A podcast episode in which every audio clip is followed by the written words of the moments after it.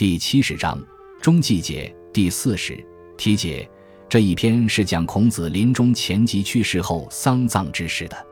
孔子认为有生必有死，所以他感到将死却处之泰然，但仍感叹：夫明王不兴，则天下其孰能宗于？担心他的治世之道不能被后人采用。哀公累章，子贡批评鲁哀公在孔子生前不重用孔子，认为生不能用，死而累之，非礼也。这是统治者对待贤人的常态，批评是应该的。祭祖和孔子之丧章，写弟子们为孔子扶丧和安葬的全过程，是研究孔子以及丧葬礼仪的珍贵史料。祭葬章写孔子去世后，弟子为他守墓的情况。二三子三年丧毕，或留或去，为子共庐于墓六年。自后群弟子及鲁人处于墓儒家者百有余家。因名其居曰孔鲤焉，以此看出孔子在他的弟子及时人心中的地位。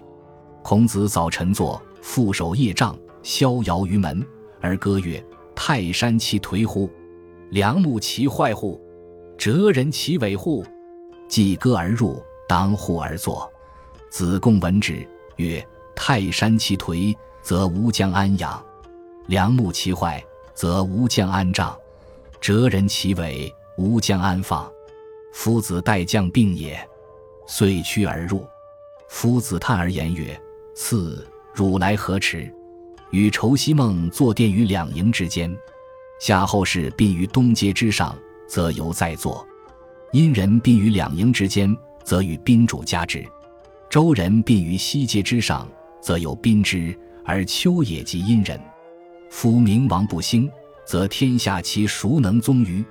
余待将死，遂寝病七日而终，时年七十二矣。译文：孔子早晨起来，背着手托着手杖，在门口悠游地漫步，吟唱道：“泰山要崩塌了吗？梁木要毁坏了吗？哲人要萎顿了吗？”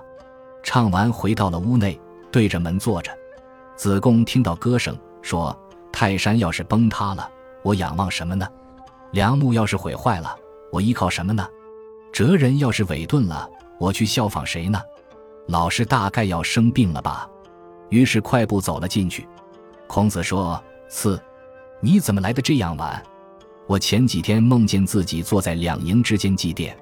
夏朝人将灵柩停在对着东街的堂上，那还是处在主位上；殷人将灵柩停在堂前两营之间，那是处在宾位和主位之间。”周人将灵柩停在对着西街的堂上，那就是迎接宾客的地方，而我就是殷人。现今没有冥王兴起，天下谁能尊奉我呢？我大概快要死了。随后卧病在床，七天就去世了，死时七十二岁。哀公累曰：“民天不吊，不义于一老，比平于一人以在位，穷穷于在旧，于乎哀哉！尼父无自律。”子贡曰：“公其不美于鲁乎？”夫子有言曰：“礼失则昏，名失则迁。失志为昏，失所为迁。生不能用，死而累之，非礼也。称一人，非名。君两失之矣。”译文：鲁哀公哀悼孔子说：“上天不怜悯我，不愿留下这一位老者，让他保护我一人居于君位，使我忧愁而痛苦。呜呼哀哉！”你父失去您，我就没有榜样来自律了。子贡说：“您不想在鲁国善终吗？”老师曾说过：“礼仪丧失就会昏暗不清，名分丧失就会造成过错。失去志向是昏暗，失去身份是过错。老师活着时您不重用，死后才知哀悼，这不合礼仪；自称一人，这不符合名分。您把两样都丧失了。祭祖。”门人以所以服夫子者，子贡曰：“昔夫子丧颜回也。若丧其子而无福，丧子路亦然。今请丧夫子，若丧父而无福。于是弟子皆吊服而加麻。出有所知，则犹迭。子夏曰：‘入夷迭可也，出则不迭。’子游曰：‘吾闻诸夫子丧朋友，居则迭，出则否。丧所尊。’虽迭而出可也。译文：孔子去世后，弟子们犹疑不定，不知该用什么等级的丧礼服置。子贡说：“以前先生对待颜回的丧事，如同死了儿子一样，但没穿丧服；对待子路的丧事也一样。今天对待先生的丧事，就像对父亲的丧事一样，但不穿那样等级的丧服。”于是弟子们都穿上吊丧的服装，系上麻袋，出门到那里都系上麻袋。子夏说。回到家可以系麻袋，出去可不用。子游说：“我听老师说过，对待朋友的丧事，在家实系麻袋，出去则不系。自己的尊辈去世了，即使系着麻袋出去也是可以的。”孔子之丧，公西长殡葬焉，含以疏米三句。袭衣时有一称：家朝服衣，冠张府之冠，佩相环，径五寸而祖寿。潼冠四寸，百官五寸。尺官墙，治煞，射披，周也；射虫，阴也；筹练射照，夏也。兼用三王礼，所以尊师，且备古也。葬于鲁城北泗水上，藏入地，不及全，而封为严府之行，高四尺，树松百围之焉。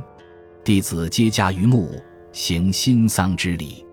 译文：孔子的丧事由公西赤主持。他在孔子口中放三勺米，给孔子穿上十一套衣服，加上朝廷官服一套，戴章府帽，佩戴象牙环佩，环佩直径五寸，用青白色的丝带系着。桐木冠厚四寸，柏木冠厚五寸，装饰了遮挡棺柩的帷帐，设置了帐冠的煞扇，还设置了千碗灵车的披。这是按照周朝的礼制，其上有齿形边饰，这是按照殷代的礼制。魂幡用绸链做成。这是按照夏朝的礼制，兼用夏、商、周三代君王的礼制，是表示尊敬老师，而且古代的礼仪都具备。孔子的灵柩葬在鲁城北面的泗水边，埋入地下，碰不到地下水。上面的封土为半斧形，高四尺，周围种上松柏作为标志。孔子的弟子都把家建在坟墓的四周，行新丧的礼仪，祭葬。有自燕来观者，舍于子夏氏。子夏谓之曰：“无一人之葬圣人，非圣人之葬人，子奚观焉？”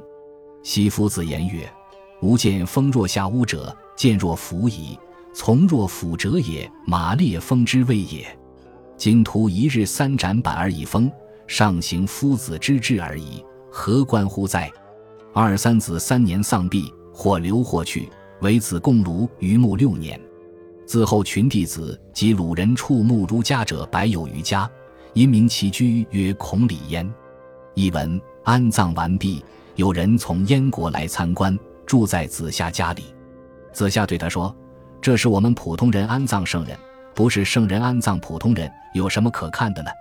从前老师说过，我见过坟墓像夏朝的房屋的，也见过像斧形的。我赞成斧形的，斧形的坟俗称马列峰。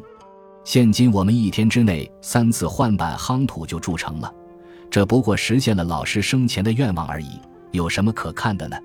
孔子的弟子守丧三年以后，有的留下了，有的离开了，只有子贡逐屋于墓旁守了六年。从此以后，孔子弟子和鲁国人在墓边建家而住的有一百多家，因此将此地命名为孔里。感谢您的收听。喜欢别忘了订阅加关注，主页有更多精彩内容。